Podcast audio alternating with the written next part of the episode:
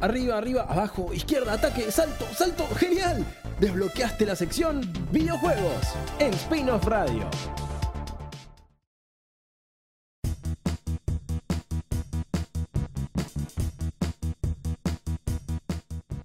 Hola chicos, ¿cómo están? Eh, acá Ezequiel, vamos a hablar un poquito sobre este fin de semana pasado, eh, el pasado fin de semana mejor dicho, que estuvo la Summer Game Fest y con ello eh, vinieron un montón de anuncios sobre videojuegos. el cual vamos a estar contando muy rápidamente porque tenemos muy un poquito tiempo para tantos anuncios que hubo el fin de semana pasado. Como ya sabemos, eh, se presentaron varias eh, em, eh, empresas, varias productoras de videojuegos, como lo fue Ubisoft, como lo fue Xbox, como fue Capcom. Y además está la inauguración, ¿no? El día de inauguración, que es la Summer Game Fest como tal, con este personaje, esta persona llamada Geoff Kigley, que es también el quien se encarga de organizar The Game Awards siempre a fin de año. Y vamos a hablar muy rápidamente de qué hubo, qué cosas se mostraron en eh, este evento. Para comenzar, lo primero que podemos decir de las cosas más destacadas que se mostraron fue que inició con eh, un tráiler de Final Fantasy VII Rebirth, ¿sí? que es la segunda parte del remake de Final Fantasy VII. Ya se vio gameplay. Eh, ya podemos decir también que va a llegar a principios de 2024. Esto es muy bueno porque está, muy bueno, muy buen juego y, excelentes. Eh, un excelente clásico que estuvo muy bien recibido por parte de la comunidad. Eh, después de esto vino un pequeño tráiler eh, sobre un nuevo juego de Prince of Persia de Lost Crown, que está hecho en 2.5D. Es como decir que se ve de costadito, pero que tiene 3D, una cosa así, ¿no? Como no deja de ser un juego de plataformas. Un se ve muy bueno, que después en, la conferencia de Ubisoft se eh, profundizó más sobre la presentación de este juego, se mostró tráiler, cómo se juega y demás. Eh, uno de los anuncios que yo más esperaba durante años si bien ya estaba anunciado y ya se sabía, pero una de las cosas que yo más quería ver es que se mostró gameplay por fin de Alan Wake 2. Quiere decir que vive, que existe Alan Wake 2, que está. Y lo más llamativo es que em, es un juego en el cual, si bien el nombre se llama Alan Wake y en el primer juego vos jugabas con Alan Wake, Acá jugás con dos personajes, entre ellos una es una chica que es una policía del FBI que está investigando mm, en este lugar. Y nada, se vio el tráiler, eh, un gameplay buenísimo, excelente, le tengo muchísimas ganas y llega el 17 de octubre. Después hubo otras eh, muestras como Sonic Superstars, que es como una remake del primer Sonic, eh, básicamente me se ve muy bien. Eh, un nuevo vistazo a Marvel's Spider-Man 2, que es la segunda parte de eh, Spider-Man 1. ¿Se acuerdan que en el medio estuvo como ese spin-off que era de Miles Morales? Bueno, ahora los dos juntos hacen, están, son partícipes de este juego, en el cual ya se vio algunas cositas que tiene el traje de Venom, que puede tener diferentes técnicas y diferentes acciones con el traje de Venom. Y acá se vio un gameplay de, con mucho, mucha acción y demás que se ve espectacular, que yo le tengo muchas ganas también. Un vistazo a eh, Life of P, que es Lies of P, perdón, que es un eh, un juego de tipo Souls-like, que es un juego que es tipo Dark Souls, tipo eh, Sekiro, tipo todos los juegos de, de, From Software, básicamente, de los últimos de, de From Software, que eh, está basado sobre Pinocho. Esa es la única diferencia. Ya hay demo y ya se confirmó que sale el 19 de diciembre.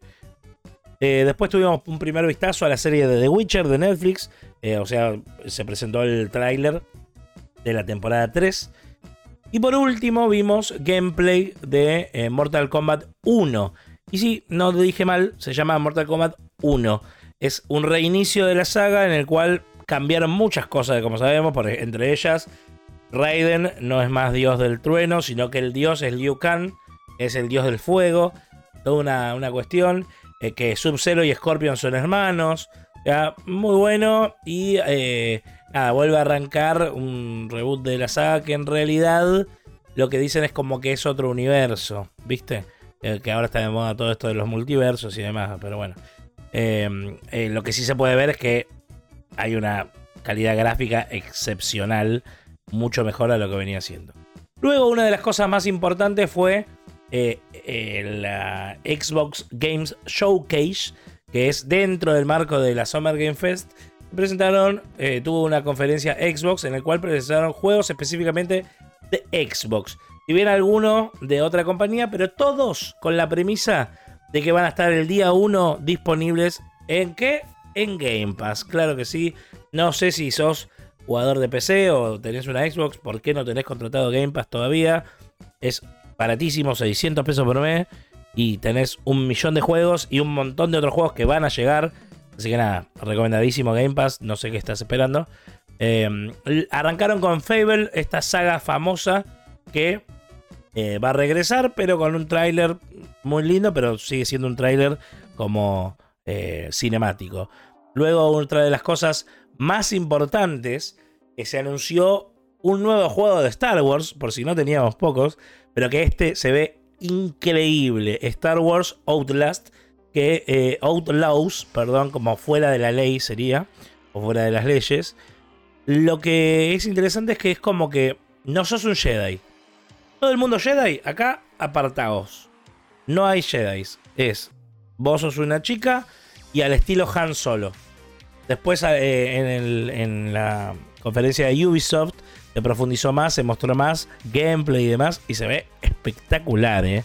Yo le tengo unas ganas increíbles y va a llegar en 2024. Así que nada. Otro de los anuncios más importantes eh, fue que tuvimos un nuevo vistazo a Senua Saga Hellblade 2. Recuerdan que el 1 realidad fue de un estudio independiente, pero luego Microsoft compró este estudio independiente y ahora hace la segunda parte. Eh, Ninja Theory, estamos hablando del estudio.